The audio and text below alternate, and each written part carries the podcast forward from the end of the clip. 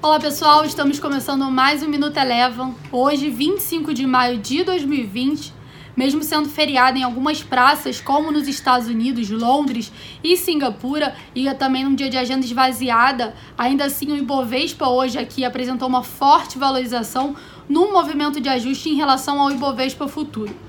Na última sexta-feira, enquanto o Ibovespa Vista já estava fechado, foi divulgado o vídeo da reunião ministerial. Enquanto isso, o Ibovespa Futuro, está, que então, até então estava aberto e apresentava uma queda em torno de 1%, acabou virando para o terreno positivo e encerrando com uma valorização em torno de 1,2%. Com isso, no dia de hoje, o Ibovespa Vista já abriu com uma forte pressão compradora no movimento de ajuste em relação ao Ibovespa Futuro e assim permaneceu ao longo de toda a sessão. O Ibovespa Vista hoje encerrou a sessão com alta de 4,25%, com forte giro financeiro.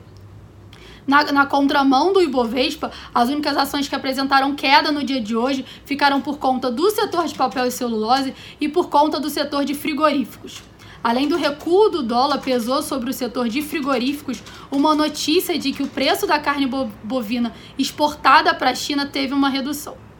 Bom, passando agora para o dólar, com maior apetite ao risco visto aqui no cenário local, o dólar apresentou uma forte queda e encerrou a sessão de hoje cotada a 5,46, com queda aproximada de 2,2%. O Minuto Eleven de hoje fica por aqui. Se você quiser ter acesso a mais conteúdos como esse, inscreva-se em nosso site www.elevafinancial.com e siga a Eleven também nas redes sociais. Eu sou a Jéssica Feitosa e eu te espero no próximo Minuto Eleven.